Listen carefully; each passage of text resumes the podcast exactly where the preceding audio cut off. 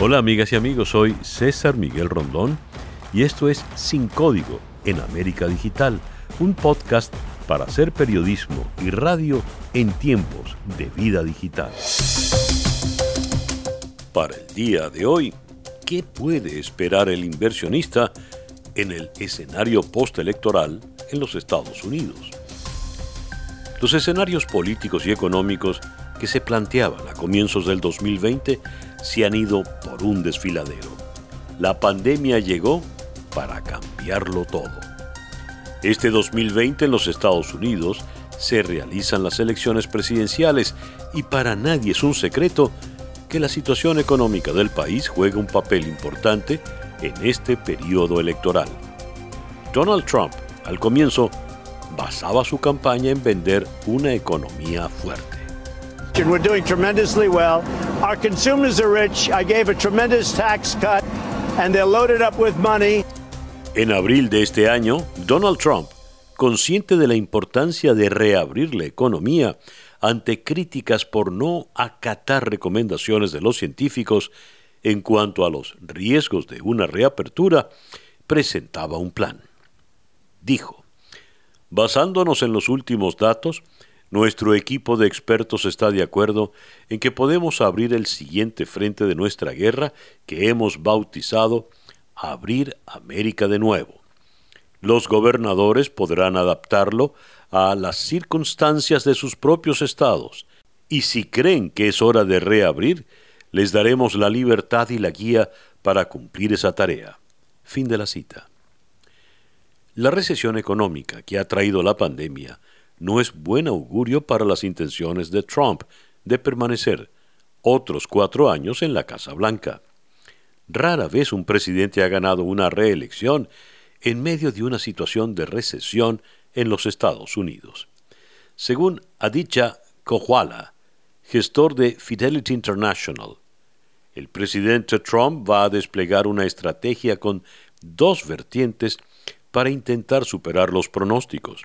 En primer lugar, reactivar la guerra comercial y reforzar las acusaciones contra China para presentarla como el chivo expiatorio de la recesión. Y en segundo lugar, expandir la liquidez para asegurarse de que la economía esté a plena marcha antes de noviembre. Fin de la cita. En situaciones normales, durante los periodos electorales, los índices bursátiles de las bolsas en Estados Unidos tienden a subir, pero nos encontramos ante una situación inédita e incierta. Los inversores se enfrentan no solo a los cambios que se generan en los mercados en esta época, sino también a la recesión provocada por el brote de coronavirus. Michael Caesars, jefe de investigación de políticas públicas de Morgan Stanley, señala en un artículo publicado en la plataforma de esta multinacional financiera que el equipo de investigación actualizó su perspectiva a partir de noviembre de 2019 para profundizar en lo que está en juego para los inversores. Dice, incorporamos dos nuevos desarrollos desde noviembre pasado. El ex vicepresidente Biden como nominado del Partido Demócrata y el impacto social de COVID-19 en nuestro marco de caminos de política plausibles para ayudar a los inversores a dar sentido a las próximas elecciones en Estados Unidos. Y agrega, nuestro enfoque se centra más en el camino de la política postelectoral. Creemos que esto es más importante para la estrategia de inversión, tanto antes como después del evento, ya que ayuda a los inversores a evitar errores. Fin de la cita. En el artículo mencionado anteriormente titulado Avance de las elecciones de Estados Unidos 2020, cinco temas para tener en cuenta para los inversores, se presentan cinco conclusiones claves arrojadas por el informe. La primera gran conclusión es que la incertidumbre de los resultados de las políticas en este ciclo es mucho mayor que en las elecciones pasadas. El informe ofrece probabilidades bastante uniformes para Biden y el presidente Trump, aunque una recesión generalmente pesa sobre el titular de la presidencia. Trump y Biden generan confianza en aspectos cruciales como la economía, la atención médica, la respuesta al COVID-19 y la política hacia China. Un segundo punto a destacar en resultados de la investigación se refiere a la expansión fiscal que es un efecto secundario probable de caminos de política plausibles en cualquiera de los escenarios de que el partido barra, es decir, que gane el control de la Casa Blanca, el Senado y la Cámara de Representantes. Sin embargo, no se considera que ninguno de los partidos asegure nada más allá de una escasa mayoría, el control del Congreso. En resumen, en el poder legislativo se acumularía a los moderados, lo que dificultaría que ambas partes promulguen políticas audaces. Un tercer aspecto que genera el informe, que deben tomar en cuenta los inversores, señala que la elección actuará como catalizador, influyendo en la economía, los macromercados y los sectores clave de renta variable. Una razón. Las decisiones de los votantes finalmente determinarán qué tipo de impulso de estímulo fiscal podría usarse a principios de 2021 para mitigar el daño económico del COVID-19. La plataforma de políticas más progresista de Joe Biden podría generar una mayor participación del gobierno en la atención médica y una agenda de cambio climático que podría afectar significativamente las perspectivas del sector macro y de renta variable. Fin de la cita. Los inversores pueden leer mal la ola azul, un barrido de los demócratas. El potencial para un resultado gubernamental unificado, particularmente uno demócrata, es mayor que en los ciclos recientes, y los mercados podrían volverse más reactivos al anticiparlo. Aquellos que ven una victoria de Biden como algo para ser optimistas podrían estar decepcionados si los repuntes del mercado en productos básicos de consumo y existencias de maquinaria se estancan en una política hacia China que podría terminar relativamente sin cambios. En el lado macro, un barrido demócrata puede resultar en una política de estímulo del lado de la demanda, lo que podría tener un efecto multiplicador significativo para el crecimiento económico. Como último aspecto, en estas conclusiones claves se menciona que las tensiones comerciales podrían persistir entre Estados Unidos y China. El informe señala que el escepticismo de los votantes sobre China ha aumentado de manera bipartidista durante muchos años. Dadas las acciones de los encargados de formular políticas en ambos lados del pasillo, el informe cuestiona la idea de que una victoria de Biden finalmente traería un cambio significativo a la política de Estados Unidos hacia China. Al final, ¿qué pueden esperar los inversores ante este momento atípico? ¿Cuáles en definitiva podrían ser los escenarios políticos y qué riesgos entrañan? ¿Cuáles son las recomendaciones? Abordemos el tema con el economista Alberto Bernal, jefe de estrategia de inversión en XP Securities, desde la ciudad de Miami. Hola Alberto. Muy buenos días César, muchas gracias por tenerme en tu programa. saludos a la audiencia. Alberto, eh, la elección presidencial no está clara como si lo estuvo a finales del año pasado, pero llegó el COVID y puso todo patas arriba.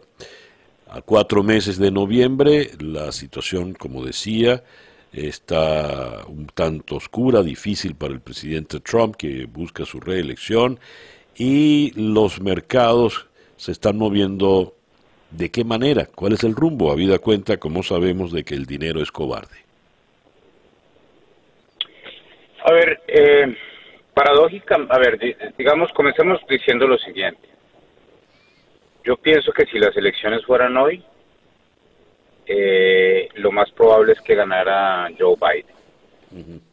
es, eso es lo que muestran las encuestas y, y pues obviamente Estados Unidos está en medio de una pandemia y pues esas son pues claras pésimas noticias para el presidente actual. Pero eso es muy simplista decirlo, eso es mirar el mundo hoy sin hacer ningún análisis válido sobre qué puede estar pasando cuando llegue noviembre. Entonces, cuando llegue noviembre, yo creo que vamos a tener un escenario bastante diferente por, por, por múltiples razones. La primera, eh, César, todos los días nos anuncian las autoridades que en Estados Unidos hay eh, 70 mil casos nuevos, 60 mil casos nuevos, etcétera. Eso es lo que oímos todos los días em, de las autoridades. Pero nosotros sabemos que eso no es. Nosotros somos quienes, los, los profesionales de la salud, los analistas, etcétera. Sabemos que esa no es la realidad.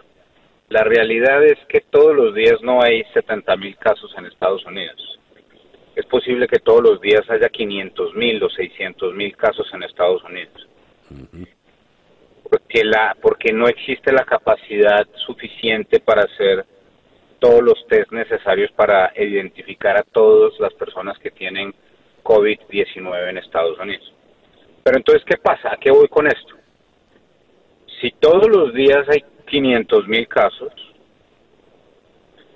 pues cada, cada siete días hay 3.500.000 casos y cada mes hay más de 12 millones de casos. Entonces, cuando llegue noviembre, lo más probable es que Estados Unidos esté en un proceso de inmunidad rebaño. Así como está Suecia, así como está la ciudad de Nueva York. O sea, la, la gente me pregunta, muchos clientes me preguntan me dicen, Alberto, pero no entiendo por qué razón ya no hay casos en Nueva York y hay tantos casos en Miami. Y la única explicación viable a eso es que todo el mundo ya le dio en Nueva York. O sea, sabemos que el 40 y más del, más, yo creo que ya más del 50% del Bronx en la ciudad de Nueva York ya tuvo COVID. Eso lo sabemos por los análisis de sangre de las personas. Eh, los, análisis aleatorios de sangre. Entonces, eh, esto es como todas las pandemias, eh, a la gente le da, a unas personas les da muy duro y, tenemos los los los, los, pues, los escenarios horribles de muertes y a otras personas les da extremadamente suave y ni siquiera se dan cuenta. Entonces, esa es, digamos, la forma como funcionan las pandemias. Entonces, lo que quiero decir es que para, para noviembre, yo creo que la situación de la pandemia va a ser totalmente diferente a la que vemos hoy. ¿Y eso se va a traducir en qué? Eso se va a traducir en que la situación para Trump va a ser menos agresiva, menos mala. Ahora bien. eso es una...